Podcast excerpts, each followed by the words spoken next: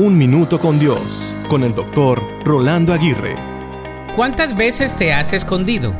¿Recuerdas el juego del escondite que jugabas cuando eras niño? Usualmente buscábamos un lugar donde poder refugiarnos y escondernos para no ser descubiertos. Entre más creativos fuésemos, podríamos ganar al no ser descubiertos rápidamente. Este es un juego clásico que lo he visto jugar en niños de diferentes continentes alrededor del mundo.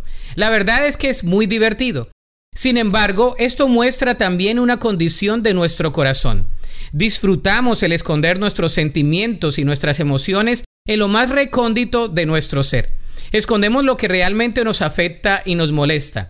Nos gusta escondernos bajo una sonrisa falsa, bajo una fachada ante los demás, pero nunca nos podremos esconder de Dios. Él conoce el todo de nosotros y nada ni nadie se puede esconder delante de su presencia. Medita si lo que escondes es por seguridad, comodidad o por pena. Ven delante de Dios y expone delante de Él todo lo que hay en tu ser. Él desea consolar, animar y bendecir tu vida de una manera impresionante. ¿Dejarás de esconderte de Él? Aunque creas hacerlo, no lo lograrás. La Biblia dice en el Salmo 139, 8, Si subo al cielo, allí estás tú. Si desciendo a la tumba, allí estás tú. Para escuchar episodios anteriores, visita unminutocondios.org.